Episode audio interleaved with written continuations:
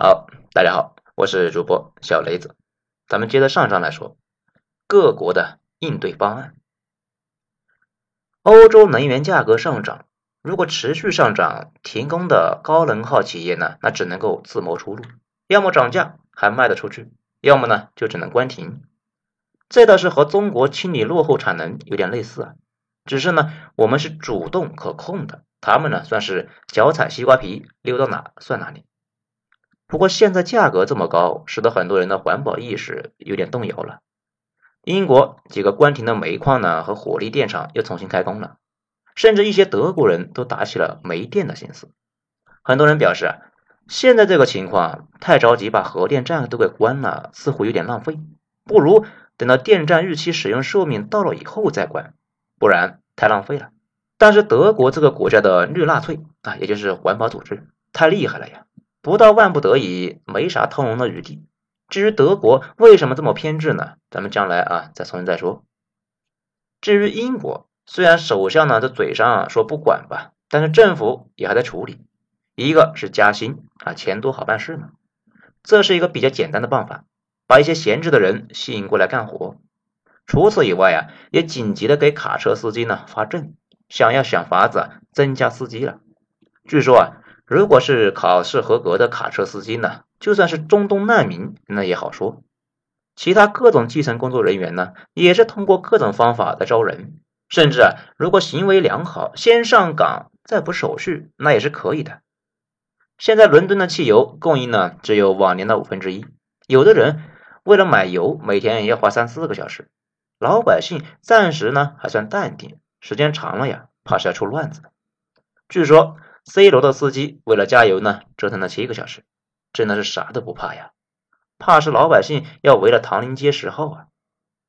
小伙伴可能就有个问题了，为什么能源价格涨这么厉害呢？全世界的人突然就大量消耗资源了呢？这一次能源紧张，在中国是以煤炭为主，因为中国的发电呢，煤占了百分之七十，而在欧美呢，主要是以天然气为例。二零二零年，因为疫情呢等等原因，开采消耗都减少了。到了今年，情况其实变化不大，起码不至于像欧洲那种夸张的涨幅。主要问题是大宗产品呢都在涨，大宗涨的根源呢是美国滥发货币。欧洲这一来呢经济也不好，二来呀经济和美国互通，也一直呢在大量印钞，想停也不敢停，也不能停。这就如同。两个接在一起的水管子，一个开了，另外一个为了水不进来，那只有把水开大，用水的压力来顶住对面。大量印钞，这使得热钱啊到处乱跑，大宗商品的期货市场如何不涨呢？美国作为印钞第一大户，通胀如何不涨呢？总的来说吧，这次能源问题啊，根源是美国经济乏力，美国通过印钞转嫁到全世界。印的钱流入大宗能源商品，如果继续涨下去，能源价格必定是造成产品上涨，居民工资不涨，消费能力呢也不足，形成滞涨。美国应对滞涨，那肯定是要更加硬操啊！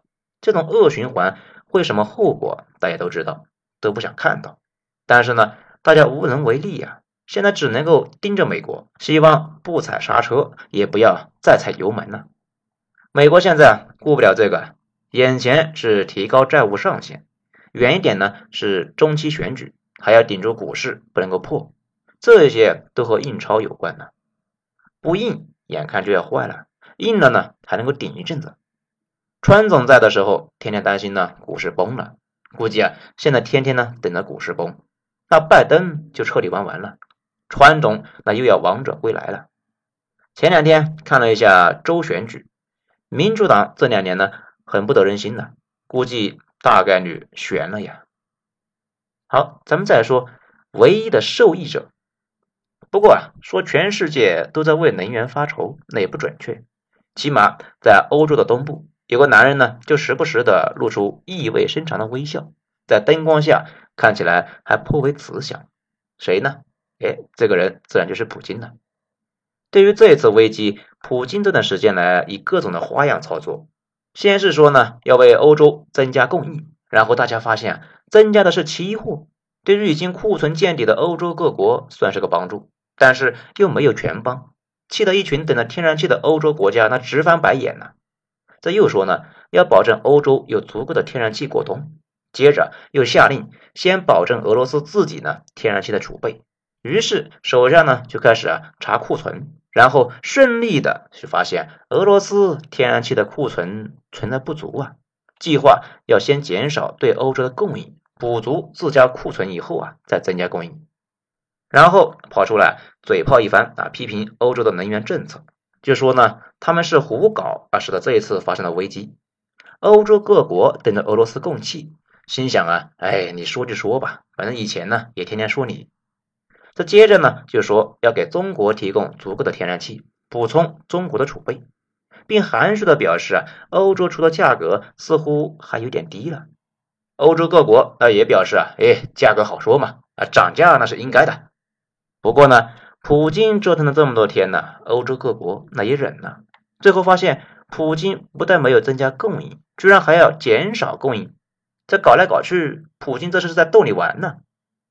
这些天，随着俄罗斯的各种表态，欧洲乃至全世界能源期货市场那如同过山车啊，涨跌幅度之大，可能呢要签了生死状的交易所才敢让客户进门呢。作为一个资深的政治家，普京这样做肯定不是图好玩嘛。这段时间，英国报纸披露呢，俄罗斯有一个大量带政治背景的炒家在能源市场依靠信息差来获利。这个呢，他颇似当初川总和女婿合伙炒股的经历啊。这就是典型的坏人带坏了小伙伴呢。当然了，普京现在这么顺风顺水，那前些年呢却很崩溃。按理说，能源作为社会的基础，俄罗斯又是欧洲最重要的供应方。原本是一手交货一手交钱的买卖，总是做的非常别扭。首先就是欧洲的环保政策，这些年总是想依靠新能源减少传统化的石能源和核电，甚至有的激进环保政党呢，连天然气发电都反对。而欧洲各国搞环保都把俄罗斯给带上，说俄罗斯提供的能源呢，限制了他们的环保事业，或者呢就批评俄罗斯啊借能源来要挟欧洲。这种话呢，就如同减肥不成功的人把问题都归咎于啊外卖软件一样，实在是有点本末倒置啊。以至于普京有一次在记者提问之后啊，忍不住气说了一通。这大概意思呢，就是说啊，如果一个人去饭馆吃饭，吃完之后说厨子呢烧的不行，下次啊就不该来了。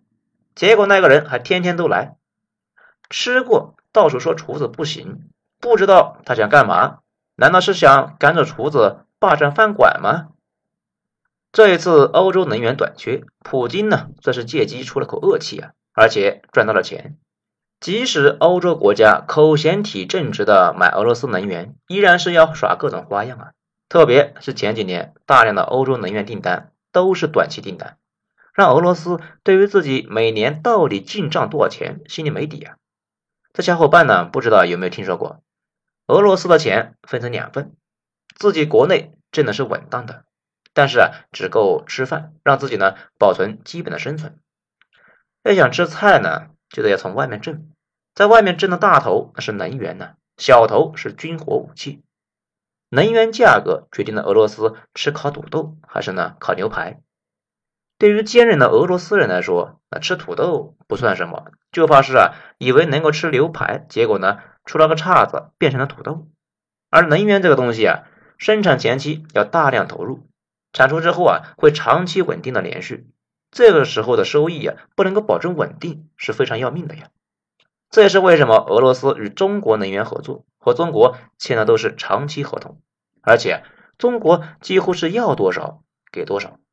可惜以前呢，中国能源需求少，双方之间的能源运输线路呢也不足。要想深入合作，就要架设大量的管线。虽然有中国这种基建狂魔，但是作为两个国土巨大的国家，哪里是那么快就能够建成的呢？但是中国的态度积极啊，让俄罗斯对于欧洲颇为不满。还有呢，就是即使签了合同了，俄罗斯能源运输依然还有麻烦。俄罗斯去往欧洲，从北向南是芬兰、波罗的海三国、波兰、乌克兰。土耳其看这几个名字呢，这熟悉历史的小伙伴估计都要苦笑了呀。这几个和俄罗斯的关系，那就是一个一言难尽呐，跟俄国那都是一言不合就抄家伙的交情呢。俄罗斯如果要运输能源，不管走哪呢，都会很麻烦。而俄罗斯在这个情况之下，还选择了一个最差的解，基本上都是从乌克兰过境的。以前两家呢，为了管线，年年吵，年年闹。首先就是乌克兰过境费要得高，俄罗斯就表示啊，反正呢谁用谁出钱，啊我不吃亏。接着呢就是过境天然气的量对不上账，乌克兰说俄罗斯的管道老化漏了气啊，你赶紧来修。这俄罗斯呢就表示没有老化，就你丫的偷的吧。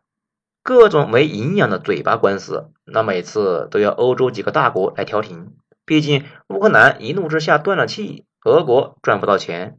欧洲呢得挨冻，乌克兰这没了过路费，实在是大家都不好过呀。至于乌克兰东部的事件以后呢，要不是看在过境费的面子上惹不起西欧呢，乌克兰呢估计早就把管线给扬了。还有一个奇葩的就是大伯伯，前几天能源紧张，全欧洲各国都希望俄罗斯增加供应，这求人啊自然要态度好一点，但是大伯伯就是刚，看俄罗斯啊嘚瑟的不能忍呐。波兰能源部长就跳出来说啊，能源紧张那就是俄罗斯害的，这搞得全世界啊都用看弱智的眼光在看着他，也是被馋的受不了了呀。俄罗斯积极的推进北溪二项目，希望直接走海上运输天然气去德国，结果好不容易建成了呀，各种牛鬼蛇神都跑出来阻挠使用。其实呢，俄罗斯卖能源受气，关键呢还是美国。压制俄罗斯，在美国啊，基本上属于政治正确，不惜手段，不惜成本。即使现在能源紧张，美国在十月初呢，还宣布了北约取消了八个俄常驻北约代表的团的一个成员资格，并且呢，把俄罗斯在北约的代表人数砍了一半。然后是美国的传统操作，带着小伙伴在俄罗斯门口啊搞军演，这就是明显的制造对立啊。欧洲各国因为都属于北约，也不好公开呀反对美国的做法。可以说啊，美国给俄罗斯的能源出口拉了一个包围网啊。但是随着能源紧张加剧，网很多地方啊也出现了松动。首先是很多欧洲人呢认识到，短期之内是不可能脱离俄罗斯能源的，甚至不是成本的问题啊，而是呢没有替代选项。既然不能够脱离，双方的关系啊就该更加积极。再者呢，是美国的实力下降，而做事的态度啊却更加激进了，所以对于欧洲的影响力那日益降低。欧洲大国其实呢本都有自己的打算，原本是跟在美国后面求保护，现在俄罗斯的威胁越来越显得遥远了，美国的作用那也就没那么大了。至于和俄罗斯有矛盾的几个国家，本身实力都很一般，基本都是依靠美国支持，一旦美国的支援消失了。根本就掀不起什么风浪。如果能源继续紧张，价格呢继续增加，普京和和俄罗斯的获利啊会非常大。这第一呢就是实在的钱呢。按照这个价格呢，现在市场估计，俄罗斯的能源方面获利呢是以千亿美元计算的。这笔钱对于去年疫情受到打击的俄罗斯太重要了，以至于俄罗斯就表示啊，经济将全面向好。年增长会达到百分之三，这个数对于俄罗斯非常高了。第二就是呢，北溪二开通，原本德国总理选举，默克尔退休，两家关系可能有波动。毕竟之前默克尔和普京都在东德当间谍，属于呢半个同事啊，关系很好。所以大家担心默克尔退休之后，德国和俄国的关系恶化。现在能源紧张显示了俄罗斯的价值。路线顺利开通，基本上是板上钉钉了。每年将近六百亿方的天然气，这对于德国增加在全欧洲的影响力非常重要。这最后呢，反正这个事啊，反正迟早都会过去，就跟再冷的冬天也会过去一样。我倒是不担心国外，看了下新闻呢，更不担心国内了。这两天，发展改革委呢正在督促晋、陕、蒙等煤炭主产区狂上产能。咱们呢摘了一段新闻：十一月九日，全国统调电厂供煤大于耗煤再次啊超过一百五十万吨，存煤突破一点二亿吨，较十月底增加超过了一千二百万吨，可用天数提升到二十一天，发电供热用煤保障能力啊进一步的提高。现在矿山和铁路都在疯狂的运转，保证供应。